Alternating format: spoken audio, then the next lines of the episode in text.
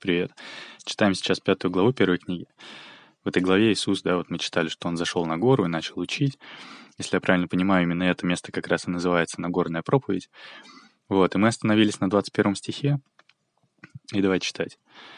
«Вы слышали, что сказано древним? Не убивай. Кто же убьет, подлежит суду. А я говорю вам, что всякий гневающийся на брата своего напрасно подлежит суду». Смотри, как интересно. Был Ветхий Завет, котором говорилось, чего делать нельзя. И он говорит, сказано древним, не убивай. Кто же убьет, подлежит суду. И так и сегодня, да, если человек в обществе делает какой-то вред, то полиция его ловит, да, он подлежит суду, подвергается какому-то наказанию. Но смотри, дальше он говорит. А я говорю вам, что всякий, гневающийся на брата своего напрасно, подлежит суду. Говорит ли он тут о том, что если человек с кем-то поругался, то надо его там полиции ловить и вести на заседание суда? Я думаю, речь о другом. Ведь это продолжение его учения. А мы с тобой в прошлый раз обсудили, да, что мир устроен каким-то образом. Есть эти правила жизни, да, есть законы природы, есть законы физики, есть законы человеческих отношений. И мы прочли, что ни одна черта, да, не пройдет из закона, пока не закончится небо и земля. То есть пока все это существует, есть правила того, как это все устроено. Я еще приводил пример того, что, допустим, человек решил, что чтобы лучше жить, надо воровать, да? Но потом он живет в страхе, что его поймают, он начинает считать себя плохим, потому что он причинил вред. У него появляется это чувство вины, и его собственная жизнь начинает рушиться и ломаться, потому что есть законы, установленные самой жизнью. Вы слышали, что сказано древним «не убивай», кто же убьет, подлежит суду. То есть если и не полицейскому суду, то законам самой жизни, законам того, как устроен этот мир — и дальше. А я говорю вам, что всякий, гневающийся на брата своего, напрасно подлежит суду. Кстати говоря, на брата имеется в виду ну, братство, да, как человеческое, как вид человеческий, живущий на земле. То есть это и про мужчин, и про женщин, и про детей, и про стариков. Это не значит, да, что именно на твоего брата от родителей. Давай посмотрим, какие значения есть у слова «суд». Я пишу «суд» — это суд. Государственный орган, здание, в котором располагается процесс разбирательства судебных дел. И вот одно из значений. Мнение — оценка.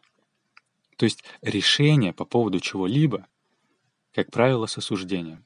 А осуждение, да, это такое негативное мнение, да, то есть даже если это негативное мнение о самом себе, тогда получается, что если человек гневается на брата своего напрасно, то он оказывается подсудимым своему же собственному суду.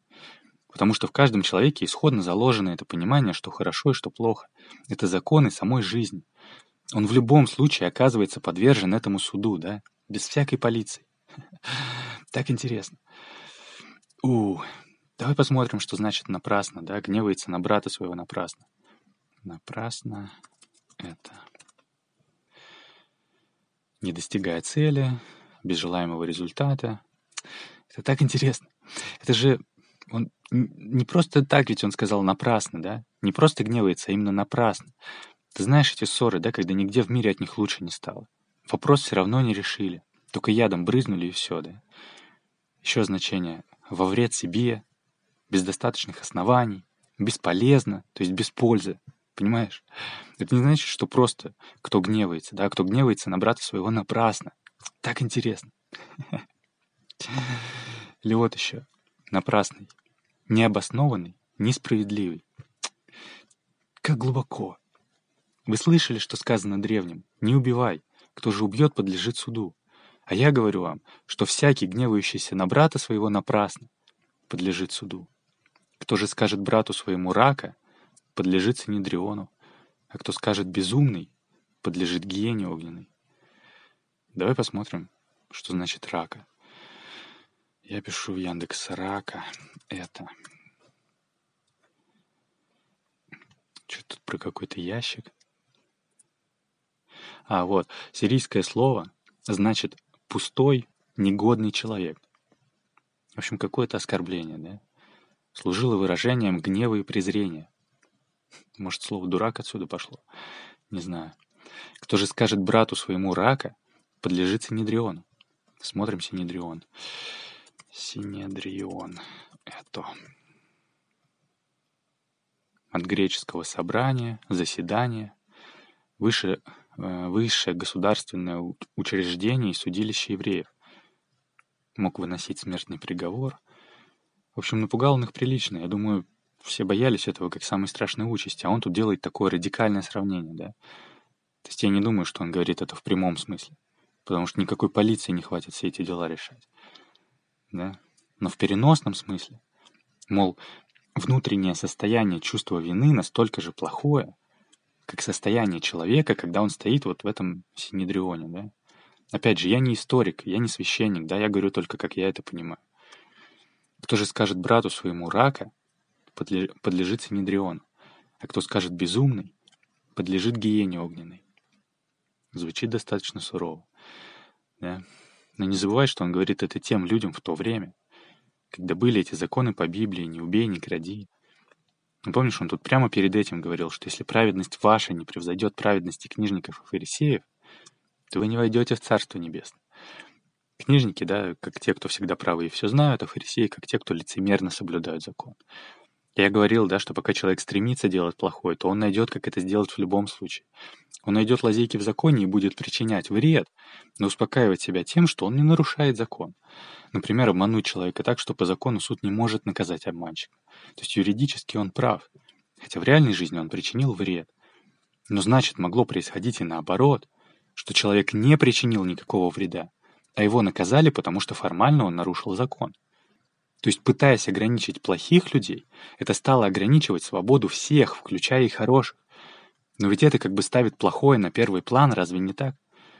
Это все равно, что посадить всех в тюрьму, чтобы никто никому не навредил, понимаешь? Так вот Иисус пришел основать Новый Завет, чтобы человеку не надо было говорить «не убей», «не кради», чтобы человек сам понимал, что хорошо и что плохо, чтобы он мог сам это определять, и чтобы это соответствовало законам мироздания. Поэтому он им тут как бы говорит, что сказано «не убивай», это, конечно, правильно. Но если человек стремится разрушать, то он все равно будет нарушать законы жизни, понимаешь? Даже если он физически никого не убивает, то он может... Как знаешь эту фразу, да, что человека можно убить словом, например, да, что пуля убивает человека быстро, а слово медленно. И такие бытовые вещи в повседневном общении иногда могут быть не менее вредоносны. Он как бы сравнивает, что вот вы соблюдаете закон, наказываете за него, но при этом можете вести себя таким образом, который не менее разрушителен, понимаешь? Злость, оскорбление, какие-то вот такие вот гадости, что человек тебе вроде ничего такого не сказал, а чувствуешь себя потом ужасно. Кто же скажет брату своему рака, подлежит Синедриону, а кто скажет безумный, подлежит гиене огненной. И вот интересно, кто скажет безумный, почему именно эти слова? Дурак, безумный. Даже не знаю, как объяснить. Может, если помнишь фильм «Ночной дозор», там у них тьма закрутилась в такую воронку, да, и они все искали, кто проклял эту женщину, над которой это произошло. В конце они это выясняют, находят это проклятие, эту фразу, которая вызвала эту тьму, да, этот ураган тьмы. Главный герой говорит такую фразу. Никогда не говори таких вещей. Это не просто слова, понимаешь? Простой пример из жизни, вот, не знаю, если вспомнить себя ребенком, вспомнить, как дети расстраиваются на обзывание. Они не принимают это. Они говорят, нет, сам такой. Условно говоря, если человеку все детство родители говорят «дурак», «тупой», да, что он, все, что он все делает не так, да, что он плохой, так к 20 годам он даже не будет знать, почему он находится в таком плохом состоянии. Понимаешь? Давай посмотрим, что значит гиена. Гиена — это место, где по религиозным представлениям души подвергаются вечным мукам.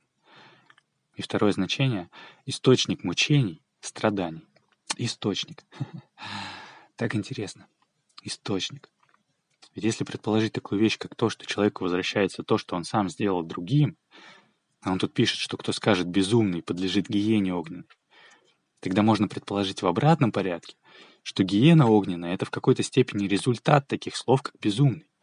Таких слов, как «дурак», куча любых других подобных слов, да. Ты с ума сошел психованное, дурак, тупой, источник страданий. Так интересно. Такие фразы, как эти, сказанные в гневе, сказанные в ссоре, да, когда оба не в себе, когда кто-то плачет, когда один другого бьет. Понимаешь? Это производит отпечаток, оставляет след. Синяк уже давно прошел, а слова остались, понимаешь? И это влияет потом на человека. Еще раз. Вы слышали, что сказано древним? Не убивай. Кто же убьет, подлежит суду. А я говорю вам, что всякий, гневающийся на брата своего напрасно, подлежит суду. Кто же скажет брату своему рака, подлежит Синедриону, а кто скажет безумный, подлежит гиене огненной. И дальше, 23 стих. Итак, если ты принесешь дар твой к жертвеннику, и там вспомнишь, что брат твой имеет что-нибудь против тебя, оставь там дар твой пред жертвенником и пойди прежде примирись с братом твоим, и тогда приди и принеси дар твой. Так интересно, это же так жизненно. Потому что если человек с кем-то поссорился, если он с кем-то поругался, то потом все внимание, да, все его внимание постоянно притягивается к этой ссоре. Человек в мыслях крутит ее по кругу, да, и не может остановиться, он там просто застрял, понимаешь? Застрял, да, как в тюрьме. Потому что тюрьма — это как бы ограничение свободы. Ведь свобода — это когда ты можешь делать или можешь не делать. Тогда если человек не может не думать об этой ссоре, то он как бы не свободен, да, в это время он находится в достаточно плохом состоянии. Это мешает ему слушать свое сердце, это мешает ему принимать правильные решения, это мешает ему нормально общаться с другими людьми, понимаешь? И он говорит, если ты принесешь дар твой к жертвеннику и там вспомнишь, что брат твой имеет что-нибудь против тебя. То есть вот, человек пришел молиться, и у него все равно в мыслях это ссора. Тогда оставь там дар твой пред жертвенником. И пойди прежде примирись с братом твоим. И тогда приди и принеси дар твой. Интересно, дар, да? Потому что материально дар к жертвеннику это может быть или как благодарность, или как жертва. И это немного два разных смысла. Если как жертва, то раньше по Ветхому Завету считалось, что можно переложить свой грех на животное, принести его в жертву и таким образом освободиться. Но это был символ. Как помнишь, мы говорили про крещение, что если духовного таинства не произойдет, то смысл делать это формально. Либо если дар в смысле благодарность, то тут тоже вопрос, нужны ли Богу материальные подарки. Золото, деньги, что-то еще. Богу, который вне времени и пространства и материальной вселенной. Нет. Но человек, который отдает с благодарностью, приносит дары, имеет духовное таинство. Тогда в любом случае, будь это какая-то жертва или будь это какая-то благодарность, и в том и в другом случае он тут не смотрит на материальное, понимаешь, ни на баранов, ни на деньги. Поэтому и говорит «дар твой». То есть нет смысла делать это формально. А если человек в этот момент думает о том, как он на жену свою накричал и сказал ей там плохих слов, и что он ее этим ранил, и не надо было этого говорить, и теперь он чувствует за это свою вину, или о том, как он там с Васькой поссорился, и как он его бесит, и вот бы ему в нос дать, то пойди прежде примирись с братом твоим, и тогда приди и принеси дар твой. Мне так это нравится, так интересно. Может, конечно, возникнуть вопрос, а что делать, если он не хочет мириться? Но заметь, что он говорит об этом в контексте того, кто гневается на брата своего напрасно. Да? Вспомнишь, что брат твой имеет что-нибудь против тебя. То есть у него есть за что на тебя обидеться. И тут, наверное, даже не важно, кто прав, кто виноват, не важно, кто первый начал. Он просто говорит, пойди и примирись, потому что это в твоей власти. И дальше. Мирись с соперником твоим скорее, пока ты еще на пути с ним, чтобы соперник не отдал тебя судье, а судья не отдал бы тебя слуге, и не ввергли бы тебя в темницу. О, давай посмотрим, что значит соперник. Соперник это. Соперник. Тот, кто соревнуется. И вот второе значение — тот, кто противостоит. Происходит от сопер, то есть навстречу, как бы противник, оппонент оппонента ты как бы ставить против, да. Другими словами, когда знаешь, как намерение может быть направлено с кем-то в одну сторону, тогда это союзник, да, а может быть направлено в противоположную, тогда это противник или соперник. Потому что, например, в футболе вторую команду можно назвать и как противники, и как соперники. Но одни стремятся забить мяч в те ворота, а другие, наоборот, не хотят получать мяч в свои и стремятся забить в ворота напротив, да. То есть у одной команды есть какое-то стремление, какое-то намерение, которое противоположно другой команде. У другой команды как бы встречное стремление.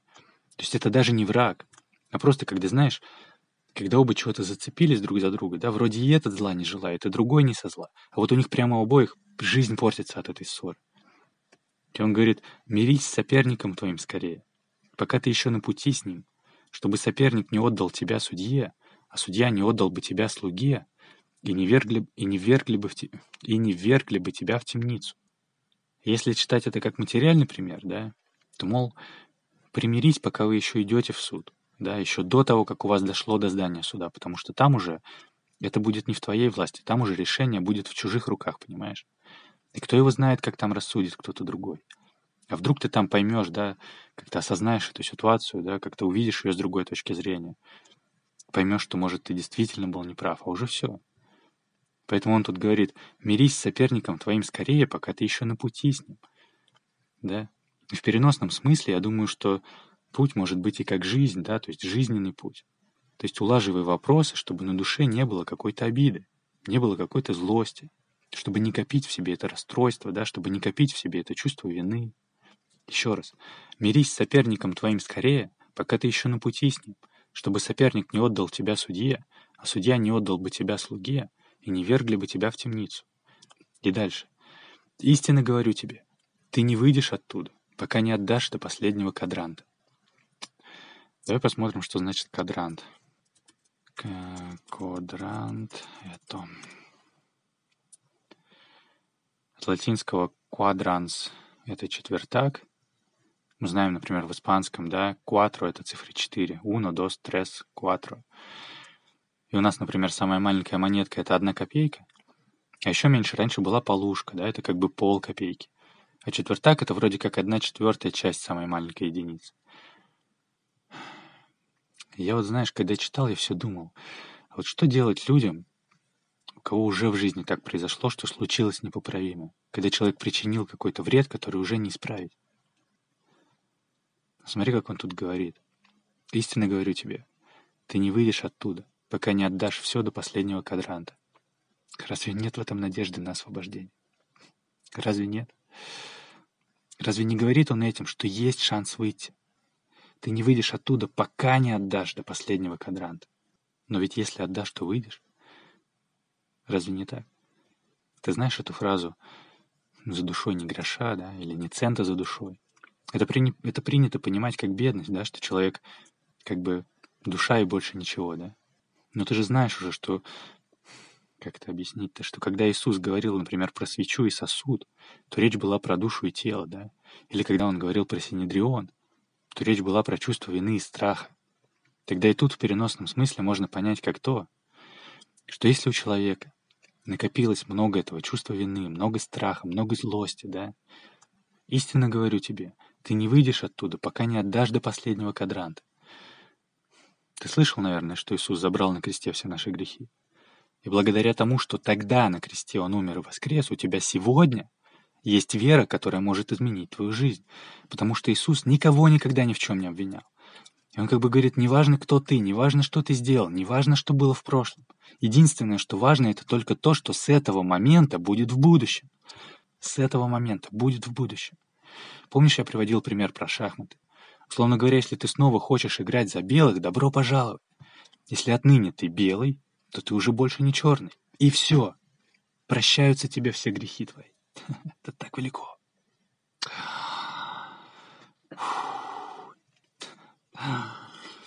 Помнишь, мы говорили, что значит покаяние, да? Что это не просто рассказать кому-то, что ты в чем-то виноват что это должно сопровождаться пересмотром своих взглядов и системы ценностей.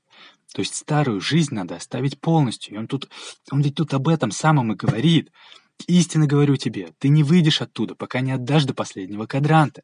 То есть пока ты не отдашь от старой жизни все до самой мельчайшей частички, полностью. Но ведь если отдашь, то выйдешь. Как велико. Как велико. Это мы прочитали еще полстранички пятой главы. Еще не закончим. Продолжим в следующий раз. Сохрани себя на стену, отправь кому-нибудь тоже послушать. Это канал «Разумная вера». И помните, что тьма не может поглотить свет, потому что тьма — это лишь отсутствие света. Соответственно, тьма не работает на то, чтобы поглотить вас, это не работает таким образом. Тьма работает только на то, чтобы вы сами в себе решили источник света приглушить. И, соответственно, со всей тьмой мира можно не бороться, а нужно лишь только не тухнуть. Бог любит вас.